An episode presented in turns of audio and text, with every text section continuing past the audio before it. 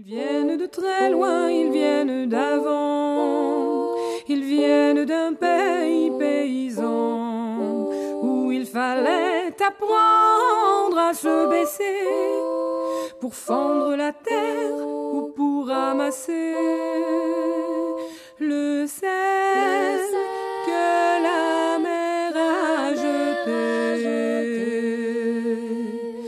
Regard très long et photo passé, sans peine, sans joie ni regret, le complet du mariage et les robes blanches ne sortent plus guère que pour les dimanches.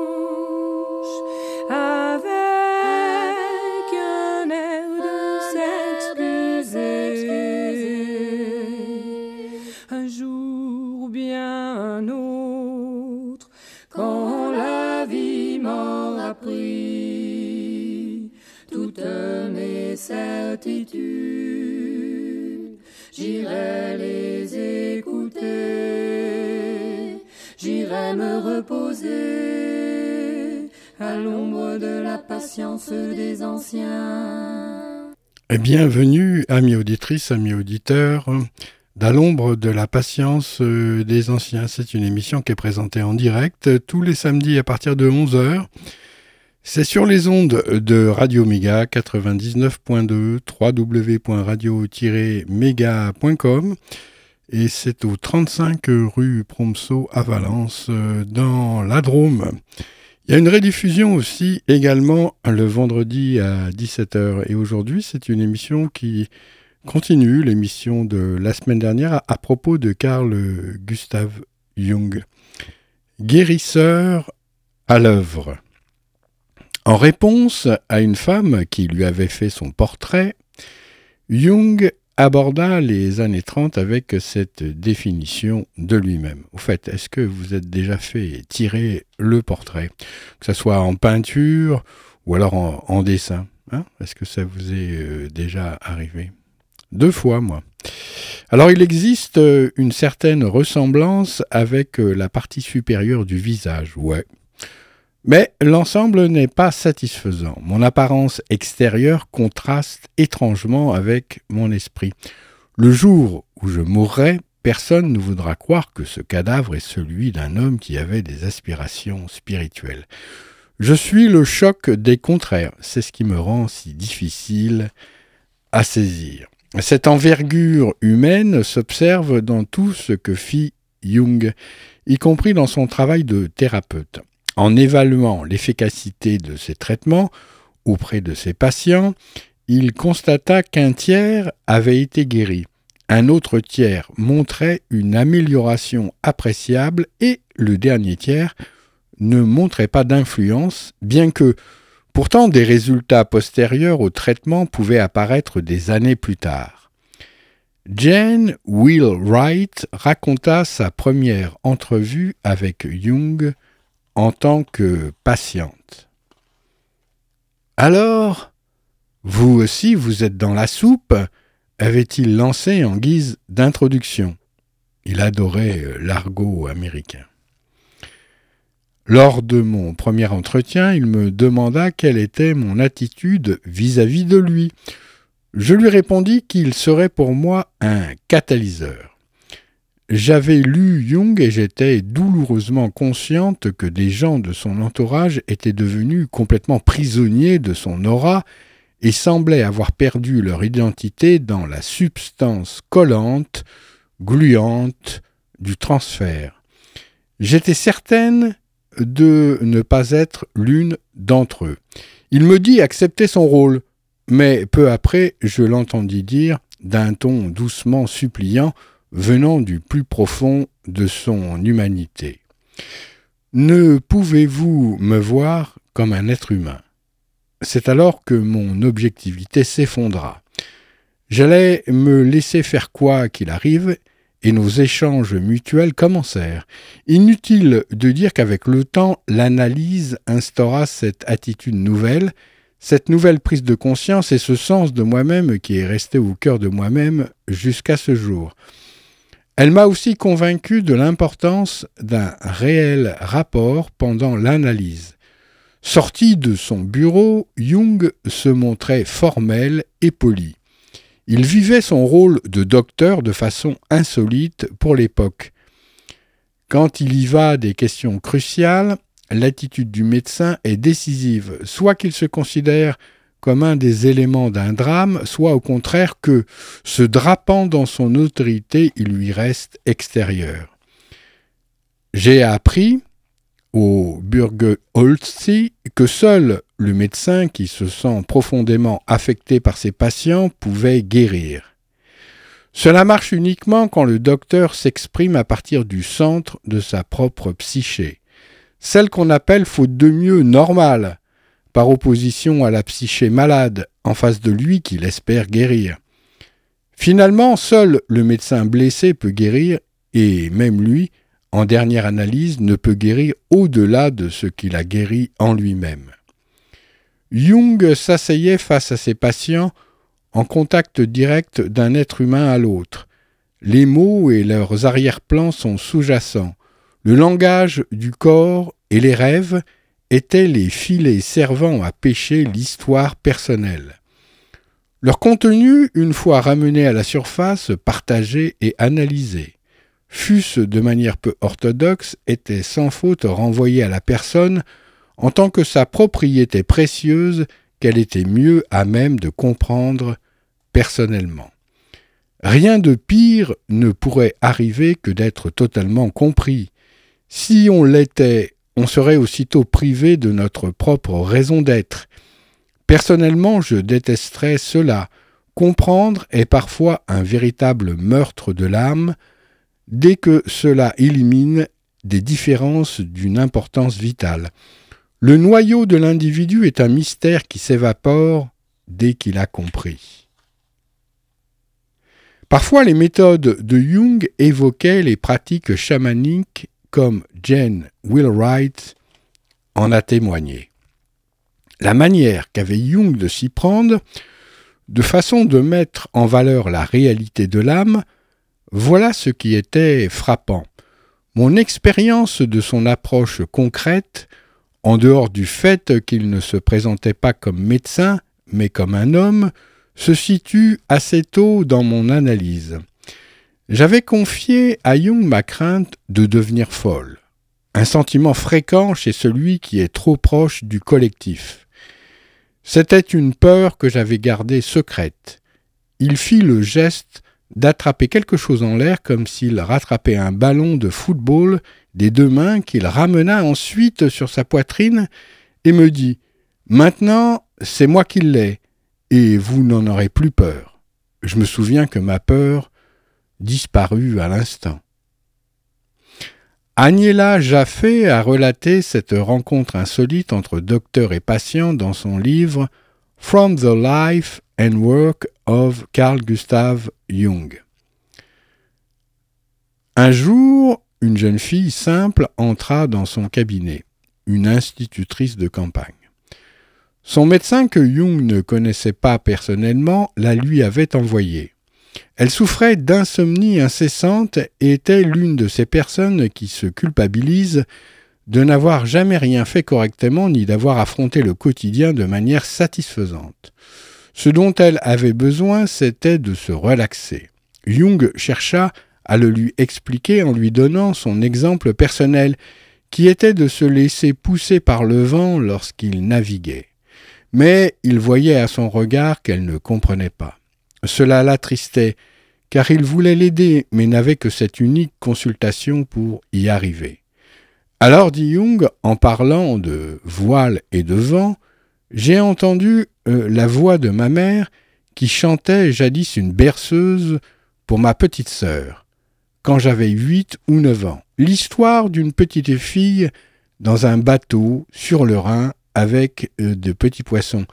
Et je me suis mis, presque sans le faire exprès, à chantonner ce que je lui disais du vent, des vagues, de la voile, de la détente, sur l'air de la petite berceuse. J'ai chanté ses sensations et j'ai vu qu'elle était enchantée. La consultation terminée, Jung dut la laisser partir. Deux ans plus tard, il rencontra le médecin qui la lui avait envoyé. Le docteur insistait auprès de Jung pour savoir quelle thérapie il avait employée, car, lui dit-il, l'insomnie avait totalement disparu après la visite de la jeune fille à Kusnacht, et elle n'était jamais revenue. Naturellement, Jung était plutôt gêné. Comment allais-je lui expliquer que j'avais simplement écouté au-dedans de moi? J'étais assez euh, désemparé. Comment lui dire que je lui avais chanté une berceuse par la voix de ma mère Cet enchantement, c'est la méthode la plus ancienne des médecins.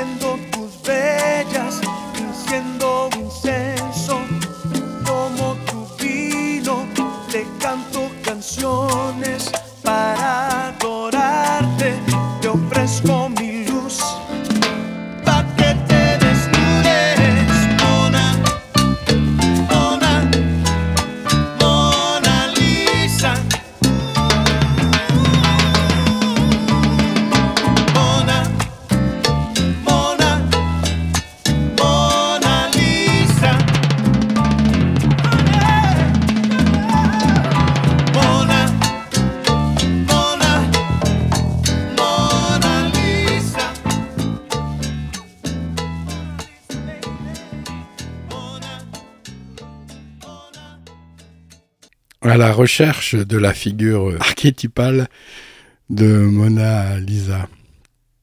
Lors euh, d'une conférence européenne dans les années 30, où l'effet de son réalisme terrien, doublé d'un effet quasi méphistophélique, sur l'Assemblée avait été remarqué, il répondit euh, sans affectation à des questions plutôt sages sur sa mission et sur qui était euh, vraiment le client.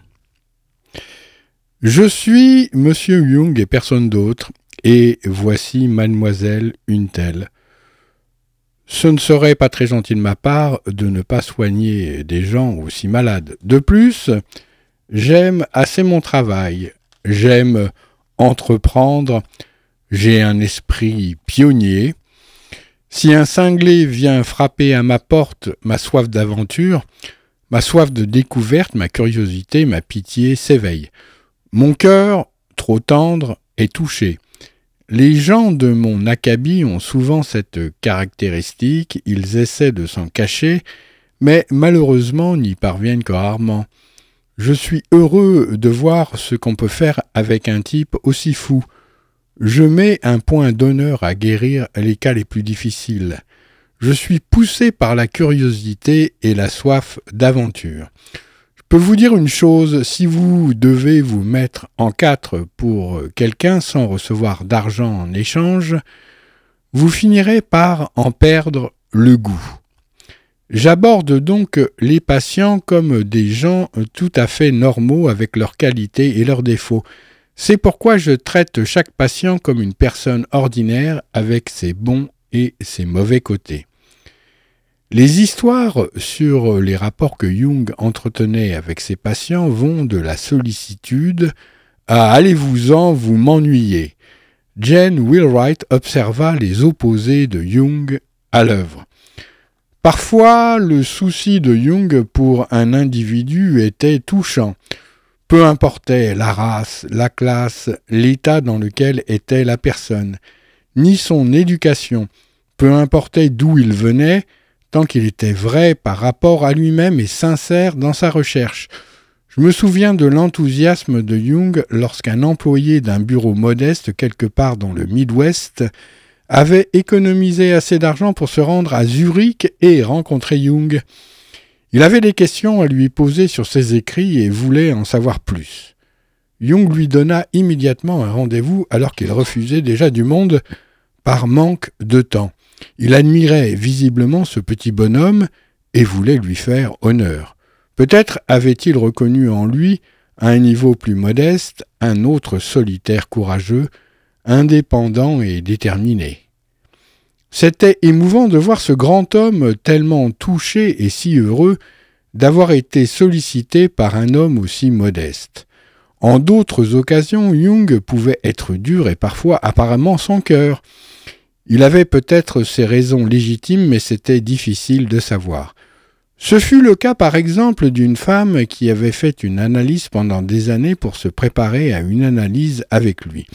L'anticipation la rendait nerveuse à moins qu'elle n'ait été subjuguée par sa présence. Quoi qu'il en soit, elle éclata en sanglots. Cela se répéta à chaque rendez-vous pendant une assez longue période. Sa façon de gérer la situation face à ce déluge de larmes était de lire le journal. Un autre cas encore est celui d'une jeune femme que je connaissais et qui me dit avoir fait un effort considérable pour écrire une pièce de théâtre comme exercice d'analyse. Elle finit par la lui donner. Il la lui rendit sans la lire. Il avait dû se rebiffer devant l'effort servile de cette femme de lui plaire. Et pour euh, ce que j'en sais, elle n'a jamais rien écrit depuis. Si Jung ne comprenait pas les rêves d'un patient ou s'il pensait que le patient bénéficierait mieux d'une approche freudienne ou adlérienne, il les dirigeait ailleurs. Il dit au mari Joseph Wilwright que personne ne détenait toute la vérité, ni Freud, ni Adler, ni Jung. Nous avons chacun notre propre vérité. Il admettait la validité relative du principe freudien de plaisir et celui de puissance chez Adler, tout en reconnaissant que ni l'un ni l'autre n'avaient totalement épuisé l'expression plénière de la totalité de la psyché. Beaucoup de soi-disant névrosés étaient en conflit avec eux-mêmes, une conséquence de l'unilatéralité de la société dans laquelle ils vivaient, devenant ce qu'il appelait des névrosés facultatifs.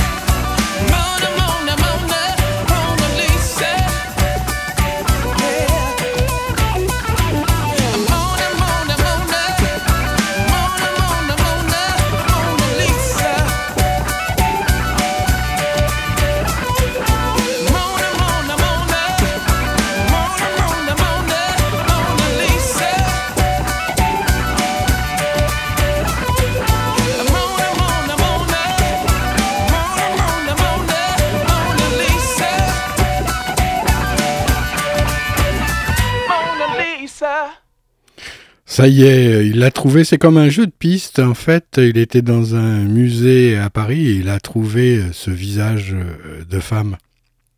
Je vous rappelle que vous écoutez l'émission à l'ombre de la patience des anciens une émission euh, proposée en direct tous les samedis à partir de 11h sur les ondes de Radio Méga 99.2 www.radio-méga.com et euh, en rediffusion le vendredi à 17h sur les ondes de cette euh, même radio. Ils n'auraient pas été dissociés en eux-mêmes s'ils avaient vécu en des temps et dans un milieu où l'homme était encore relié par le mythe au monde des ancêtres et par conséquent à la nature vécue et non pas seulement vue du dehors. La désunion avec eux-mêmes leur a été épargnée. Il s'agit d'hommes qui ne supportent pas la perte du mythe, qui ne trouvent pas le chemin vers un monde purement extérieur, c'est-à-dire vers la conception du monde tel que la fournissent les sciences naturelles et qui ne peuvent davantage se satisfaire du jeu purement verbal de fantaisie intellectuelle, qui n'ont pas le moindre rapport avec la sagesse. L'apparence maladive disparaît au moment où la faille ouverte entre le moi et l'inconscient arrive à s'effacer. Jane Wright trouvait qu'elle avait eu de la chance d'avoir une faille entre le primitif et le moderne.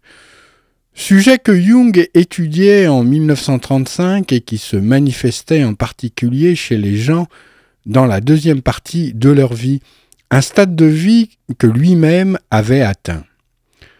Dans mon cas, il s'agissait d'une identification avec la nature dans une région sauvage, où même aucune culture indienne n'avait survécu pour en entamer la puissance. On m'avait en outre envoyé dans des écoles et collèges chics pour me former à la civilisation.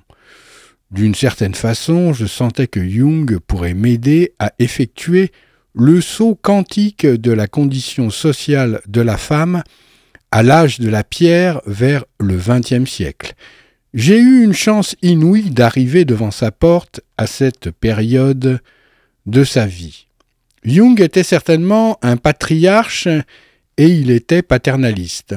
Son envergure physique même favorisait ce rôle, mais je pense que la découverte de sa propre anima et son immense popularité auprès des femmes, ainsi que le soutien que ces femmes donnaient à ces nouvelles idées radicales, et plus particulièrement les femmes américaines, il voulait du moins en théorie les aider à améliorer leur sort et leur carrière professionnelle. Son attitude cependant n'était pas entièrement convaincante. Quand je le rencontrai pour fixer mon premier rendez-vous, il me dit qu'il en fixerait le jour et la date avec mon mari. Et moi alors, ripostai-je, avec l'indignation naturelle aux Américains, il me répondit assez maladroitement Cela viendra plus tard. Je mentionne cet épisode simplement pour montrer que sa réaction spontanée était de s'adresser à l'homme comme maître de la destinée d'une femme. Mais j'ai fini par trouver ma véritable indépendance de femme à la suite de mon travail avec lui et l'élan qu'il engendra. De plus, je pouvais aussi, grâce à lui, surmonter ma dépendance totale à ses idées et développer les miennes. La vision large de Jung stimula en particulier mon besoin de devenir une femme libre et moderne, avec ses racines plantées dans le sol de la femme archaïque, Lilith. L'essence de son travail était d'aider les gens à s'émanciper de son autorité en leur faisant découvrir leur propre indépendance. Je considère comme ma tâche et mon devoir d'éduquer mes malades et mes élèves pour leur donner la capacité d'accueillir l'exigence immédiate existant en eux. Nous pouvons décrire au patient avec une certitude raisonnable ce que nous avons observé, mais nous ne pouvons lui indiquer ce qu'il doit faire. La vie ne présenterait aucune difficulté si on savait toujours à l'avance comment faire quelque chose. La vie est un art. Elle ne glisse pas sur des rails posés à l'avance. Ce n'est pas un produit ready-made, préfabriqué, que l'on trouverait à tous les coins de rue. Personne ne peut la vivre pour vous ou à votre place. Votre vie est ce que vous cherchez à vivre. Si j'essayais de vous diriger vers quelque chose, ce serait ma vie et non la vôtre.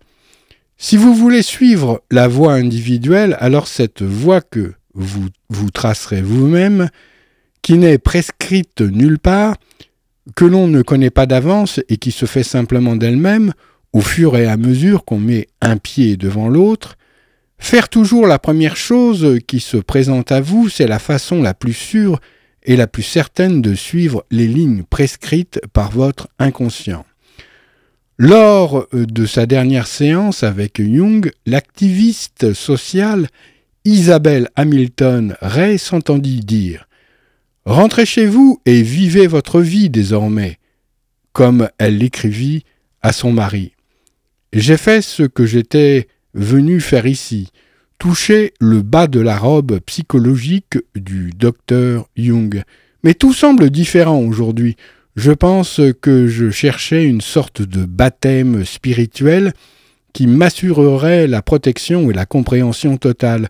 Au lieu de cela, je pense avoir accepté l'immense responsabilité de maintenir un niveau de conscience des plus élevés. Je ne peux jamais retourner en arrière, mais Dieu sait que l'avenir n'est pas non plus facile. Jung dit à Alan Watts qu'il était heureux de ne pas être jungien. Je suis Carl Gustav Jung. Je ne souhaite pas que quiconque soit jungien. Je veux par-dessus tout que les gens soient eux-mêmes. Devrait-on un jour découvrir que j'aurais été seulement créé à un nouvel isme, alors, alors j'aurais échoué à tout ce que je me suis efforcé de faire. thank you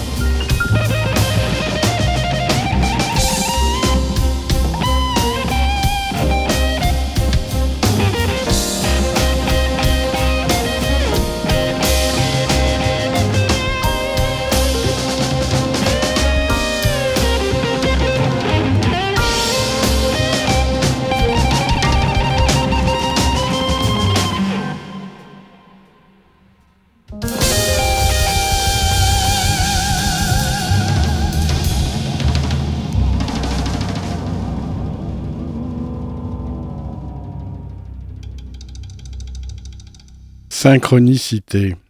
À peine Jung avait-il fini de travailler à Job, Dieu et les théologiens, qu'il s'attaqua aux scientifiques. Sa thèse sur la synchronicité psychique fit sensation dans les cercles scientifiques car elle remettait en cause les conceptions de l'époque sur le temps, l'espace et la causalité. Il avait souvent dit que sa psychologie serait acceptée et démontrée par la physique moderne et non par ses collègues en psychiatrie. Aussi est-ce un scientifique distingué qui fut à l'origine de son intérêt pour la synchronicité, un scientifique dont le travail lui-même avait été principalement inspiré par un rêve. J'ai reçu euh, plusieurs fois le professeur Einstein à dîner. C'était tout au début de la carrière d'Einstein, alors qu'il développait tout juste sa première euh, théorie de la relativité. Il tentait, avec plus ou moins de succès, de nous en faire comprendre les fondements. Nous autres psychiatres, en tant que non-mathématiciens, avions du mal à suivre son argumentation. J'en ai pourtant compris assez pour que Einstein ait fait sur moi une forte impression. Ce qui m'en imposait, c'était la simplicité géniale de son intellect qui allait droit au but et qui devait exercer une influence durable sur mon propre travail de pensée. C'est Einstein qui, le premier, fit naître en moi l'idée d'une possible relativité du temps et de l'espace qui serait déterminée par le psychisme. C'est à partir de cette première impulsion que se sont développées plus de 30 ans plus tard, ma relation avec le physicien Wolfgang Pauli, ainsi que euh, mes thèses concernant la synchronicité psychique. Jung fit, euh, prit la précaution d'attendre 20 ans avant de publier ses recherches. Quand il le fit, ce fut en tandem avec son ami Wolfgang Pauli, prix Nobel de physique. Dans leur publication intitulée Interpretation of Nature and the Psyche, Pauli écrivit un essai sur l'influence des principes archétypes sur les théories scientifiques de Kepler et Jung contribua avec un essai intitulé La synchronicité, principe de relation acausale. Jung avait pendant des années échangé des idées avec Pauli et d'autres scientifiques sur le rapport euh, grandissant entre la physique moderne et la psychologie. Ces deux disciplines, disait-il, sont en train d'entrer dans une sphère qui est inconnue, l'une de l'extérieur, l'autre de l'intérieur. Cela explique les échanges entre le monde de la psychologie et celui des mathématiques avancées. Dans la physique moderne, on ne nie plus la possibilité selon laquelle l'univers aurait plusieurs dimensions. Cher monsieur le professeur Poli, je vous remercie vivement de m'avoir aimablement communiqué l'article de Jordan. Je crois qu'il faudrait publier cet article qui traite de la conversion réelle de la manière de voir la science physique au domaine psychologique. Cet article était inévitable. L'étude rigoureuse de la structure interne de l'atome, qui est arrivée à la conclusion que l'observation elle-même perturbe l'objet observé, ne pouvait négliger le fait que la nature du processus observé devient perceptible sous sa forme perturbée par l'observation. Ou plus simplement, quand on fixe un trou noir un temps suffisant, on perçoit à l'intérieur de celui-ci l'œil qui le regarde. Ainsi s'explique d'ailleurs aussi le principe de la connaissance dans le yoga qui, du vide absolu de la conscience, déduit toute connaissance. Cher professeur Jung, les concepts du conscient et d'inconscient semblent offrir d'un point de vue épistémologique une analogie au concept de complémentarité en physique moderne, c'est-à-dire que chaque prise de conscience des contenus ne peut être contrôlée. On ne peut douter que le développement de la microphysique a montré la voie. La nature est décrite dans cette science de façon bien plus proche de la nouvelle psychologie.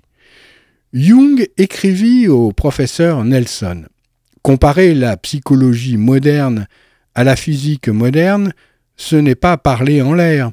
Les deux disciplines ont en commun, bien que leurs domaines soient diamétralement opposés, un point de la plus haute importance, toutes deux s'approchent de la sphère jusqu'ici transcendantale de l'invisible et de l'intouchable, du monde de la pure pensée analogique.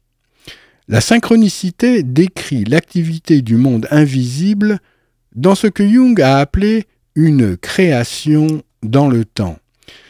La synchronicité établit qu'un certain événement psychique correspond en parallèle un événement extérieur non psychique et qu'il n'y a pas de rapport de connexion causale entre eux.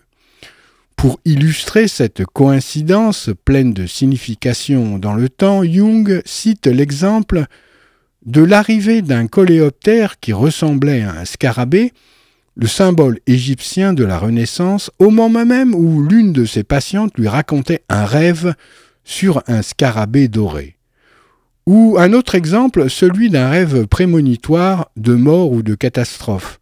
La pendule qui s'arrête ou un verre qui se brise au moment de la mort serait donc de la synchronicité. De telles coïncidences n'ont pas d'explication logique ni de cause psychique, physique. Le temps et l'espace deviennent relatifs. La psyché et la, matière ont fusionné. La vie intérieure et la vie extérieure coïncident non dans un rapport de cause à effet, mais par simultanéité se produisant ensemble dans le temps. L'intérêt pour la personne qui fait l'expérience de la synchronicité réside dans sa signification. Le sens qui signale qu'à l'arrière-plan des forces plus importantes sont à l'œuvre en tant qu'arrangeurs du phénomène, ce phénomène était reconnu au Moyen Âge sous le vocable de correspondance. La science chinoise est basée sur le même principe, euh, y compris l'interprétation des archétypes déchiffrables du Viking. Jung a appelé la synchronicité un principe d'ordre acausal, principe qui vient en complément de l'interprétation scientifique occidentale du temps, de l'espace et de la causalité, et non en contradiction avec elle.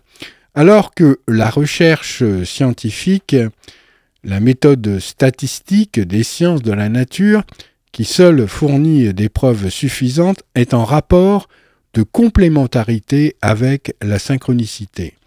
Cela signifie que si nous faisons des observations statistiques, nous éliminons par là même le phénomène de synchronicité et réciproquement, si nous recherchons la synchronicité, il nous faudra prendre du recul par rapport à la méthode statistique. Notre vision scientifique du monde, par sa conception causale, résout euh, toutes choses en phénomènes individuels et s'efforce de les distinguer avec soin de tous les autres faits parallèles.